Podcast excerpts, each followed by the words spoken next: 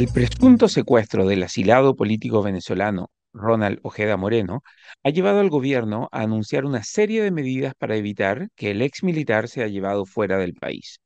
Pero dado que Chile ha demostrado en los últimos años ser incapaz de controlar el ingreso de inmigrantes indocumentados, resulta hasta pintoresco que el gobierno anuncie que reforzará los controles fronterizos para evitar la salida forzada de este asilado político.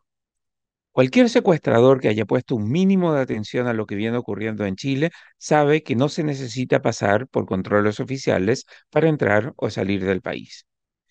El asilado político Ojeda Moreno, que recibió esa condición de, por parte del gobierno del presidente Gabriel Boric a fines de 2023, está desaparecido desde que fue sacado de su casa por supuestos agentes del Estado de Chile. Pero no sabemos quiénes están detrás del presunto secuestro ni cuáles son los motivos. Hay buenas razones para sospechar del régimen en el poder en Venezuela, pero ningún país serio y responsable puede acusar sin tener evidencia concluyente y definitiva. El gobierno ha hecho lo correcto al pedir calma para aclarar lo ocurrido. La oposición, en cambio, ha pecado una vez más de oportunismo y cortoplacismo. Mientras algunos se apuran en pedir que el presidente suspenda sus vacaciones y o convoque nuevamente al COSENA, otros han intentado asociar este caso a la creciente ola de delincuencia que afecta al país. Pero los países con instituciones sólidas no alteran el funcionamiento de sus instituciones cuando ocurren situaciones irregulares y potencialmente criminales, como la presunta desaparición de Ojeda Moreno. Solo en países con instituciones débiles y con líderes personalistas fuertes, todos los problemas recaen en el presidente. Es cierto que, de comprobarse que Ojeda Moreno fue secuestrado por agentes de un país extranjero, habrá un importante conflicto bilateral. Pero mientras no haya evidencia concluyente de eso, los líderes de la derecha deberían dejar de pedir, con cierta histeria e irresponsabilidad, una convocatoria del COSENA. La estructura regular de mando que existe en el país permite que las autoridades a cargo reciban cualquier información que pudieran tener los aparatos de inteligencia y la utilicen para cumplir debidamente sus tareas. Además, después de que la derecha ha sostenido que el presidente Boric no tiene dedos para el piano, resulta incomprensible que algunos líderes de ese sector ahora pidan que Boric regrese a la moneda para hacerse cargo de esta potencial crisis. Primero, hay que saber bien lo que ha pasado, después hay que tomar medidas con la cabeza fría. Lamentablemente, hay buenas razones para dudar de la capacidad de las instituciones del país para dilucidar lo que realmente ocurrió.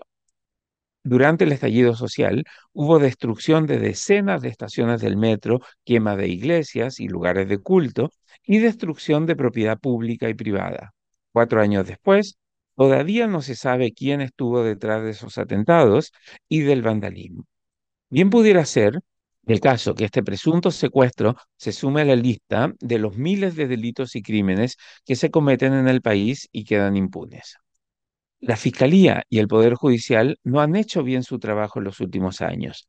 Desafortunadamente, y esperando que este no sea el caso, muchos asesinatos y otros crímenes que ocurren en el país nunca son aclarados y muchos asesinos y criminales transitan libre e impunemente por las calles. El gobierno, intentando demostrar que está en control de la situación, hizo declaraciones que solo alimentan el temor de que nadie tiene el control en el país. Al anunciar que se pondrá especial cuidado en evitar la salida forzada de Chile de Ojeda Moreno, el gobierno solo subraya la incapacidad del Estado para controlar la frontera.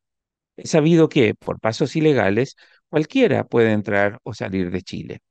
La presunta desaparición de Ojeda Moreno es muy preocupante por varias razones.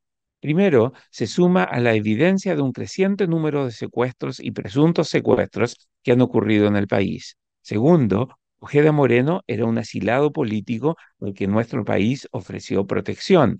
El gobierno de Boric parece no entender que otorgar asilo político no es solo entregar un permiso de residencia.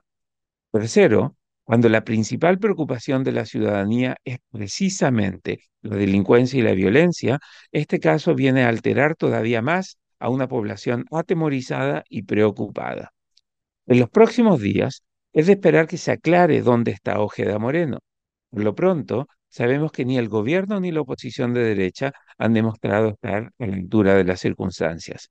Lo que es peor, queda meridianamente claro que el país no es capaz de controlar ni la entrada ni la salida de personas del territorio nacional. El libero, la realidad como no la habías visto. Haz que estos contenidos lleguen más lejos haciéndote miembro de la red Libero.